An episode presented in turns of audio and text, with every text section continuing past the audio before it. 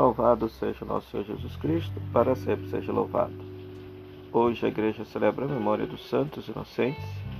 O Evangelho é Mateus capítulo 2, versículo 13 a 18. Mateus 2, 13 a 18. Esse texto nos conta que os magos, depois que, que visitaram e adoraram Jesus, o anjo do Senhor comunica a José, dizendo que ele deve fugir para o Egito e nisso se cumpre uma palavra do profeta: Do Egito chamei meu filho. Quando Herodes descobre que foi enganado pelos magos, ele manda matar todos os meninos abaixo de dois anos. E aí se cumpre uma outra profecia de Jeremias. Ouviu-se um grito em Ramá. Pois tudo bem. Mateus, ao descrever a infância de Jesus, faz com que Jesus experimente em sua vida todas as dores do povo de Israel, as grandes dores do povo de Israel. Então ele vai para o Egito para relembrar a escravidão do povo do Egito.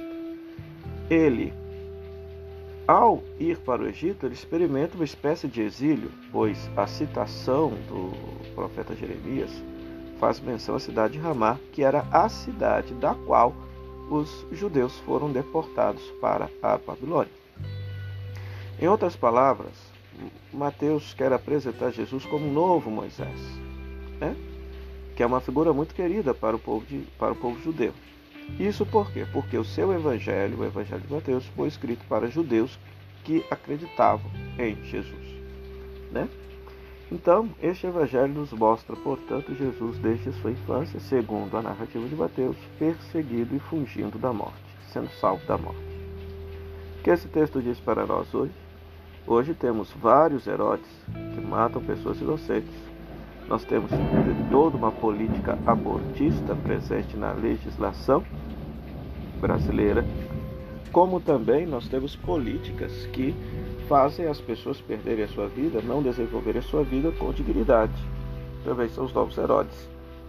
Não adianta nada uma pessoa nascer, mas a sociedade não lhe proporcionar a condição para que ela desenvolva plenamente sua vida e todas as suas potencialidades são também Herodes que massacram e que destroem a vida. Por isso, nesse dia dos Santos Inocentes, vamos pedir a Jesus a graça de que cada cristão, cada discípulo e discípula de Jesus se comprometa em defender e promover a vida, desde o seu nascimento até o seu fim natural.